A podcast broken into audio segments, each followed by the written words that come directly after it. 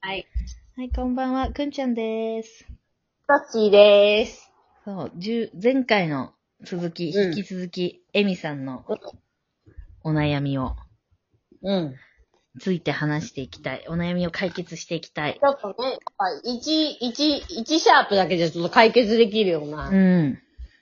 なかなかこう、難しいね、いろいろなんかその不妊治療とかさ、うん。難しいテーマだから。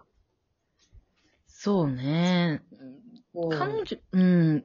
どのくらい彼女が今、傷つ、その、傷が癒えてないのか、その、なん、なんうていうーん、どうなんだろうね。まあまあまあ、もちろん、今の旦那さんとね、幸せにやってるからんね、うんうん年がら年中悲しいとか、一人ぼっちで泣いてるとかいう状態では全然ないと思うのけど、うんうんまあやっぱ旦那さん、元旦那さんってやっぱ、さあ、あ、嫌だなと思ったらもう連絡取らないとか、もう会わない。うんうんうんうで。んきないから、そうだね。やっぱその旦那さん、元旦那さんに会うたびに蘇るとかはあるんじゃないかな。うーん、なるほどね。で、しかも一緒にビジネスをやってる、あの、ふお二人で雇われてるんじゃなくて、二人がやってる会社なんでしょ、やってるそうそうそううん。となると、その会社を辞めるとかもできないしね、その。そうだね。まあ、でも多分普通の会社ほど、なんていうのかな、個人事業主の集まりみたいな感じだから、うん。こう頻繁に、すごいやりとりしなきゃいけないことがあるって感じではないとは思うけどね。うーん。でもまあまあ、顔を合わせたりはすると思う。そうだよね。なんかうん、さ、ちょっと、うーん、なんか、ポジティブマインドが割と、前も言ったと思うけど、割とポジティブマインドが強めの考え方で、こう、返答してしまうから、私は。うん。うん。なんか、全員がそういうプロセスっていうか、その、なんていうの、その、うん。な、スピードでさ、うん多分み、うんプロセスは一緒かもしれないけど、かかる時間が多分そういう人って、わかんなんかポジティブじゃない人は。うん。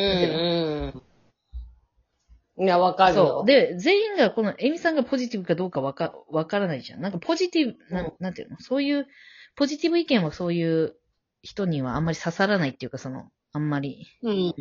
なんかね、まあ、優しすぎんだと思うよ。まあ、人のことをなんか思いやりすぎ。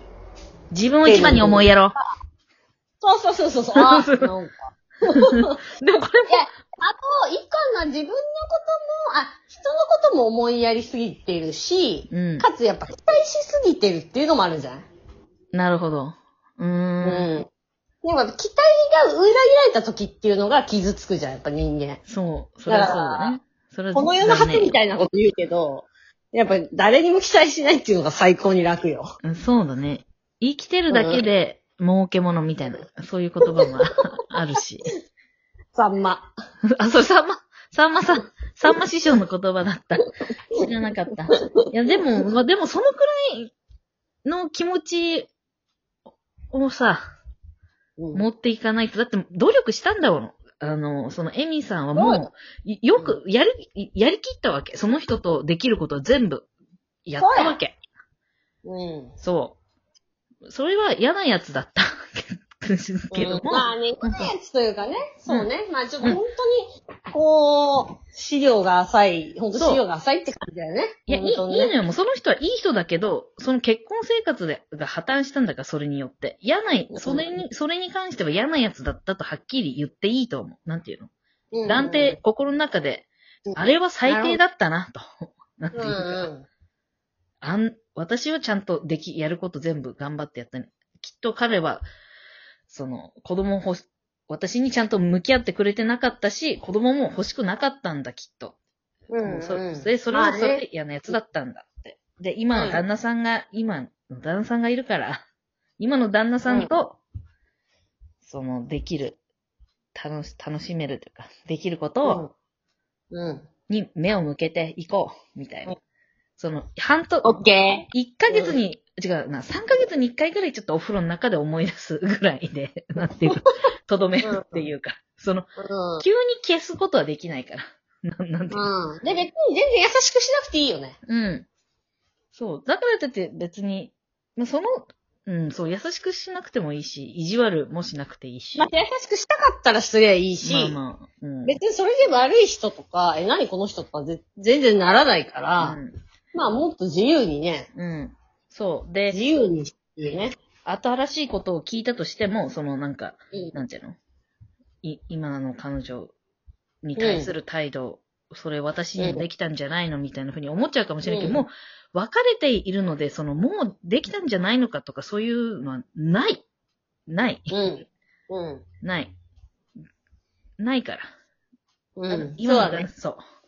そういう考え方やめとだかこらねう。うん。やったらきついけど、ちゃんと彼彼女がね、今、新しい旦那さんとハッピーだからね。うん。いや、もうそれ、すご、うん。それを、そのハッピーさを、うん包まれていこう。うん。いいよね。うん、包まれてこう、包包まれていこう。うんもうどんどん。まれて。うん。あ まあ包まれてんだとは思うんだけ ど、どそうだんね。どんというか。もっと、うん。分厚く、 分厚い包まれに、包まれて。包みに。 包まれて。まあでも、いや、ややっぱりでも旦那さんにはこれ、ちょっとなんか、話した方がいいと思う。なんかその、こ深刻に話さなくてもいいけど、なんかたまに、しゃべ、三人で喋ってたりして、ふとそう思っちゃう時があるな、うんみたいな。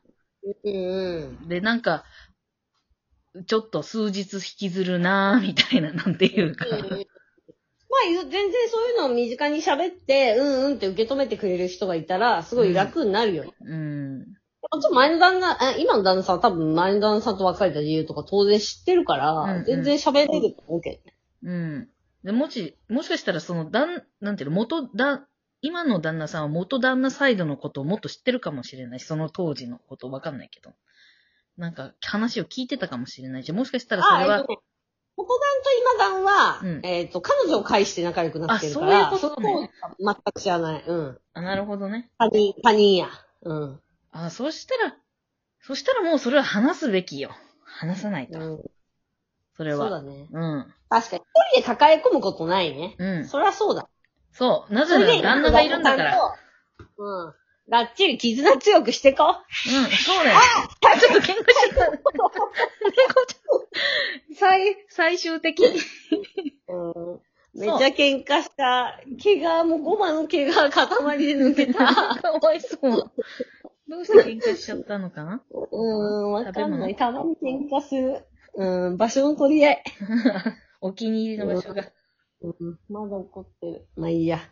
じゃあ、じゃあ、ちょっと次のお悩みいきますね。ちょっとこれも中途半端な形で終わっちゃったらちょっと嫌なんですけど、はいえっとね、えー、愛子さん、えー、27歳はい。からのお悩みで、まあ、彼氏ができました。そえー同棲始めました。う。で、彼氏が、えっ、と、とってもなんていうのかな、なんて言ったらいいのかな、すごく、まあ、こんな言い方あれですけど、ちょっと意識高い系の方で、うん。うん。えっ、と、ずっと海外生活も長くて、アメリカにずっと住んでて、帰国子女でう、ん。えっ、と、まあすごいやっぱアメリカ生活が長いから、すごくはっきりと物事をう言んう。で、彼女は本当に、えー関西出身の、まあバリバリの日本人で、うん。まあ、どちらかというとそんな、こう、意識高く仕事してるって感じでもないのよ。うん。うまん。あ、あ、趣味とかも遊びとかも楽しみつつ、っていう感じの子子なんだけど、で、まあ、本当に全くこう、正反対のその彼と付き合い始めて、うん。で、やっぱ彼氏から、えっ、と、その、えーコミュニケーションのやり方とか、ものの言い方とか、もうすご細かいく、めちゃくちゃまっすぐ注意されるんだって。お母さで、まあ、すごいはっきり言われるんだって。とか、ん。君はこういう夢があるって言ってたよね、みたいな。その夢があるのに、そんなに休みの日に、その夢に向かって何もしなくて大丈夫なのとか言われるんだって。テラスハウスじゃん、そんなの。はいなんか、これが割とそういう人で、本当やっぱ、あの、、目標に向かって、ちゃんと、熱いん日だ々、ね努力してるし、もう本当ストイックなんだって、めちゃくちゃ。うん。で、彼女はやっぱ仕事終わって疲れただらーとか、まあ、するじゃん、うんとか、お笑いが彼女はすごい大好きだから、やっぱ関西出身だからお笑い大好きで、で彼は全くお笑いを見ないんだって。うん、だからお笑いのテレビとかを一緒に見るとか無理だし、見てると、まあ、あの、やめてとは言われないんだけど、そのテレビ見終わったら話そうねって言われるんだって。へえ、お父さんなんかすごい対話をめちゃくちゃ大事にしてる彼氏で、とにかなるほくどコミュニケーション話。したい。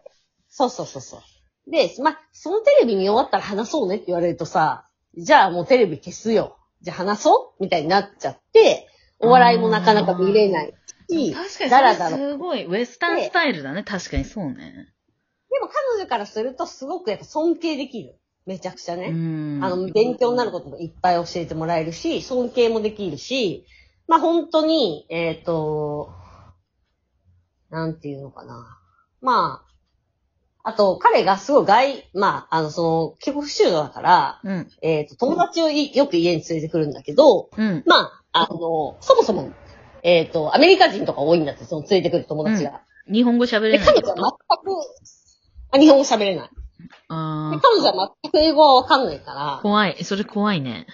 そうそう。で、ずっと毎週毎週連れてこられて、紹介したいから、怖い紹な介したいからって連れてこられて、自分はずっと英語わからない。うん。で、まあずっと政治の話とか、今最近だったらうん選挙の話とかをずっとしている。まあもう政治の話もわからないわ、英語もわからないわ。で、ずっとヘラヘラして ない。で、かわい そう。かわい彼の方がそう。若いのよ、確か2歳か3歳ぐらい。ツイスターゲームとか、ボードゲームやろうよ。